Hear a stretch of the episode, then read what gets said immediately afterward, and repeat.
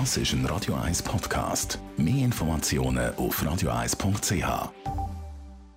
Wir reden mit dem Gerard Biasco, dem Anlagechef der Privatbank Merki Baumann und schauen auf die Tendenzen von der US-Teuerung. Gerard, warum haben die US-Konsumentenpreise zuletzt überrascht? Es ist natürlich einfach so, dass man, wenn man schaut, seit Anfang Jahr dann ist der Konsens von der Banken einfach immer zu optimistisch. Ich muss das halt immer wieder betonen seit Anfang Jahr. Und auch da hat sich wieder gezeigt, in der letzten Inflationspublikation von letzter Woche, man tut einfach die Teuerungstendenzen unterschätzen. Als Beispiel, Kerninflation ohne Nahrungsmittel und Energie hat man eingeschätzt, zum Vormonat werde 0,3 Prozent steigen und die Teuerungsrate ist doppelt so stark gestiegen, wie eben der Konsens von der Bank erwartet hat.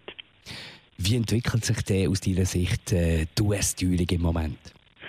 Wenn man die aktuellen Tendenzen im Detail anschaut, dann sieht man eben, dass die meisten Ökonomen fokussieren zu stark auf die Energiepreise. Und es ist richtig, dass ähm, die Energiepreise sind zuletzt, im letzten Monat über 10% zurückgegangen. Aber verschiedene andere Konsumentenpreisfaktoren steigen eben derzeit übrigens in Europa sehr deutlich an. Ich gebe vier Beispiele. Neuwagenpreise.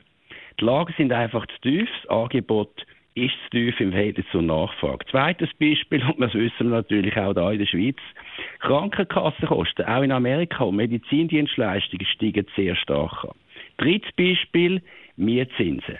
Plus 25 Prozent zum Vorjahr wahnsinnig starke Anstiege der Krankenkassenkosten bei den Mietzinsen. Und natürlich, wenn man Zinserhöhungen sieht, dann werden die Mietzinsen auch in Amerika noch mehr ansteigen. Also Zinserhöhungen tun sogar gegen gewisse Inflationsfaktoren eigentlich gar nicht helfen. Und dann, last but not least, der Anstieg der Nahrungsmittelpreise ist der stärkste seit 40 Jahren seit 40 Jahren der stärkste Anstieg der Nahrungsmittelpreise. Also in der Breite steigt Teuerung in Amerika und auch in Europa an. Und das tun die meisten Ökonomen und Banken einfach falsch einschätzen. Und was bedeutet das für die Zinsentwicklung? Ja, ist klar.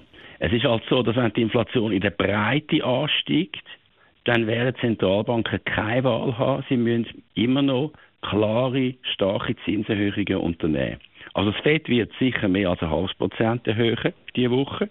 Wahrscheinlich durch Viertel, vielleicht sogar ein Prozent. Das bedeutet, wir werden gegen Ende Jahr werden wir vielleicht gegen 4% gehen. Wir werden schon diese Woche auf 3 Viertel Prozent gehen bei den amerikanischen Zinsen. Und das bedeutet Gegenwind für die Bewertung von allen Anlageklassen. Das heißt, es wird weiterhin sehr schwierig, für die Bewertung der Anlagen, wenn die Zinserhöhungen weitergehen müssen, weil die Teuerung in der Breite unterschätzt wird. Danke vielmals für die Einschätzung, Gerard Piasco, der Anlagechef der Privatbank Merki Baumann. Das ist ein Radio 1 Podcast. Mehr Informationen auf radio1.ch.